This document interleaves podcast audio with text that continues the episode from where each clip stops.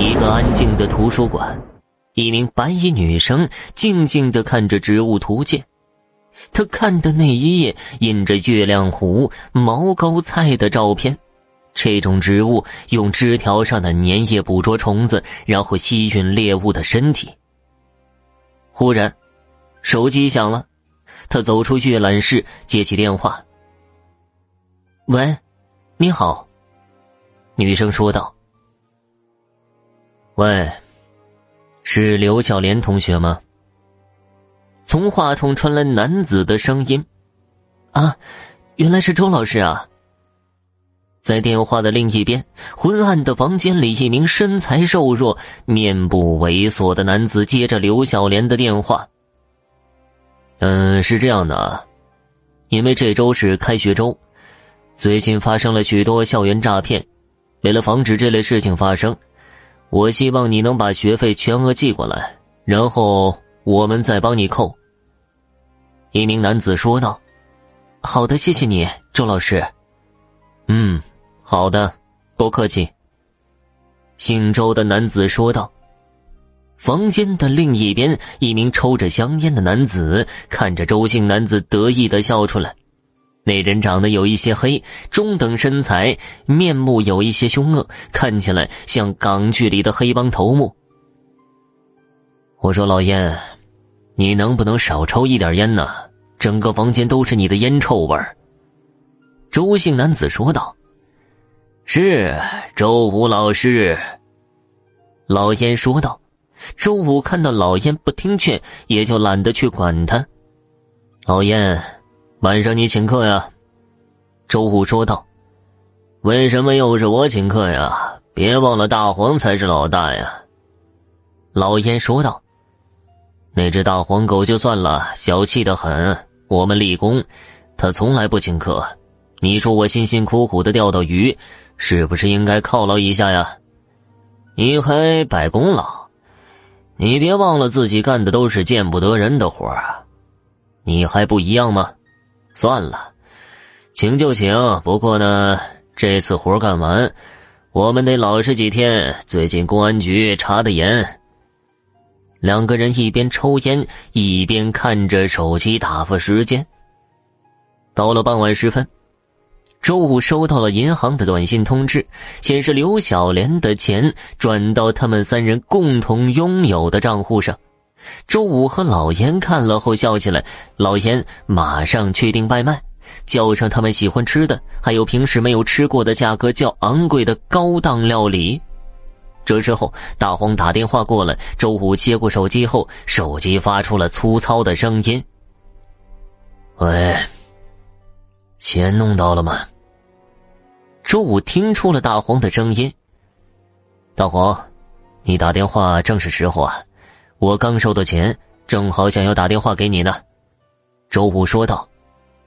是吗？我在停车场，正好有一个 ATM。大黄说道。周武感到奇怪，在他印象中，停车场附近没有 ATM。大黄。你是老地方的停车场吗？我记得那里没有 ATM 啊。周武说道：“小五啊，这有什么奇怪的？这段时间见的吧。好了，别说了，我去取钱了。”大黄说道：“行，那我们等着，正好叫了外卖。行，不说了，我去取钱，我们一会儿不见不散。”周五挂了电话后，态度立刻改变。这个大黄狗还真是讨厌呢，明明小气还装。他就是那个什么来的，装逼，你就不用管他了。”老烟说道。两个人等着大黄来，但是他却迟迟不来。周武感觉有一些奇怪，那个停车场离他家不远，也就走路要五分钟。如果算上停车取钱，也就十分钟的事儿。但是现在却过了十五分钟，时间有一点长啊！大黄怎么还不来？他搞什么鬼啊？周武说道：“你那么担心，就打电话呗。”老烟说道：“谁担心他呀？”话虽如此，但是周武还是给大黄打了电话，但是无论怎么样就是打不通。就在他打电话的时候，外卖送到，这时候老烟站了起来。他可能遇到麻烦了，我过去看一下。话虽如此，但是周五还是给大黄打了电话，但是无论怎么样就是打不通。就在他打电话的时候，外卖送到。这时候，老烟站起来。他可能遇到什么麻烦了，我过去看一下。啊，那拜托了，我先准备餐具吧。周五说道。老烟走出了房子。啊，真是热死了！早知道就叫小五出来了。老严自言自语着。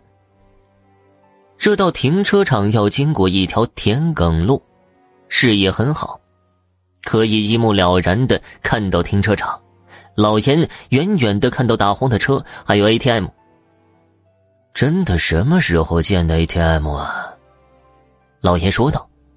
他走到 ATM 前，他在脚下发现一部手机，从手机上的视频看出是大黄的。怎么会掉在这儿啊？老严看了下四周，除了手机外，没有看到任何和大黄有关系的东西。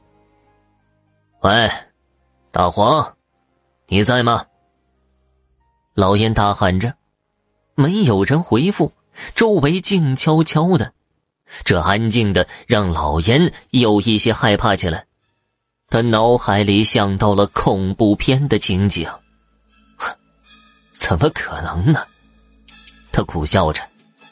等老严想转头离开的时候，发现自己的脚被什么粘住了。他看了一下自己的鞋子，像是被胶水一样的东西粘住了。他开头以为是施工留下来的胶水，用手去掰，但是无论怎么掰都掰不开。当他着急的时候，粘液从地上喷出，粘住了他的手。这时候，他感觉到了手脚灼热的痛，皮鞋也融化起来。他痛苦的叫出来。忽然，老严听到女子的笑声，顿时心脏像战鼓一样跳动起来。请问，你是周老师吗？老燕回头看了一下，看到了一名白衣少女。话说两头，周武等了老燕他们半天，却没见到他回来。心里不安起来。他起初是想到两个人会不会被警察抓走，但是后来想一下，如果真是被警察带走，那么现在他也不可能安然无恙的在这里吃着外卖。难道他们两个把钱给吞了？周武暗想到。他想到，无论是动机还是手法，那两个人都有可能做出来。他越想，心里越不安。终于，他忍不住跑出来：“狗日的，这两个人竟敢拿钱跑了！”周武跑到停车场，在那儿看到了 ATM，还有大黄的车。这时候，他想到这两个人未必是跑了，顿时心里慌起来。大黄，老严，你们在吗？周武大喊着。声音在田埂间徘徊，但是大黄和老烟却没有回他的话。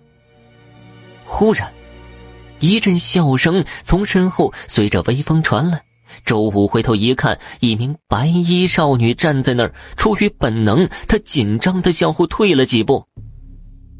请问，你是周老师吗？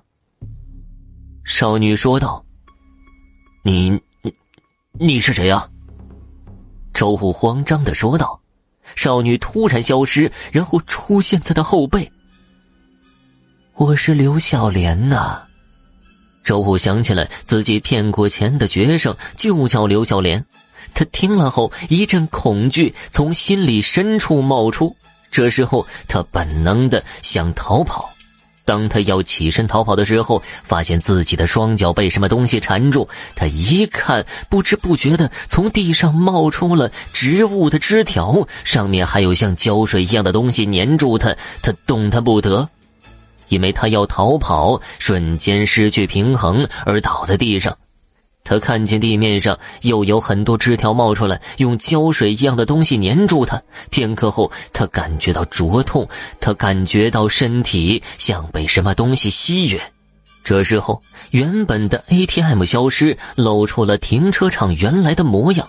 周五不知道发生了什么，只是感觉自己身体越来越没力气，意识越来越模糊。他看了一下少女，惊讶的发现她白嫩的皮肤渐渐的变成浅绿色，脸变得跟黄色的花蕾一样，白衣变得像花瓣一样。当周武要失去知觉的那一瞬间，他似乎看到了一朵美丽的大白花在眼前盛开，像是净化他的罪孽，召唤着他到另一个世界。